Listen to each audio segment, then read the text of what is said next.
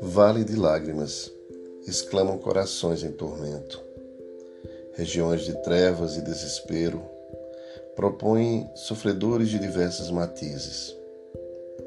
Oásis de gozo afirmam os doentes do prazer. Recanto de delícias esclarecem os fornicadores da loucura.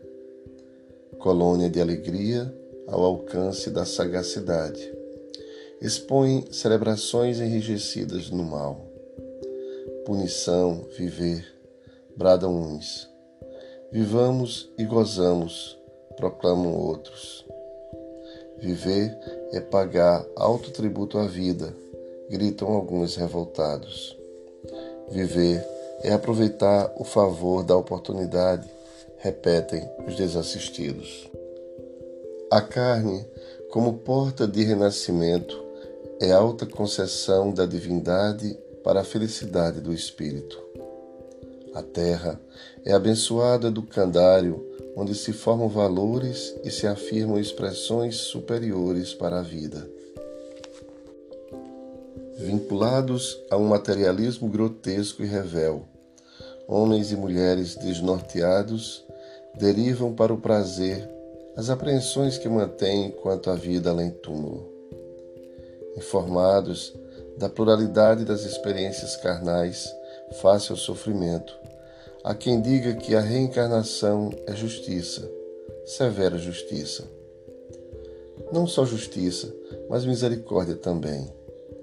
Alta e valiosa misericórdia significa o trânsito na carne, a recapitulação entre novo berço e novo túmulo. Todos, no entanto, renascem assinalados pelos caracteres trazidos da vida espiritual, onde foi cultivada a aflição ou aventura decorrente da jornada precedente.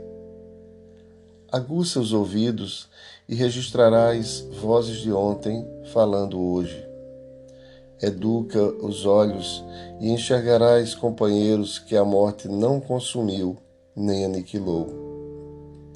Aprimora a mente e decifrarás os enigmas do momento encontrando-lhes as chaves do pretérito. Recorda e sentirás que vivestes, vives e viverás. Diante do arguto doutor do Sinédrio, a serenidade e segurança de Jesus afirmaram: é necessário nascer de novo.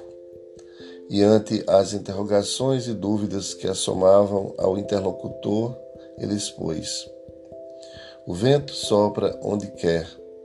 Ouves-lhe a voz, mas não sabes de onde vem nem onde vai.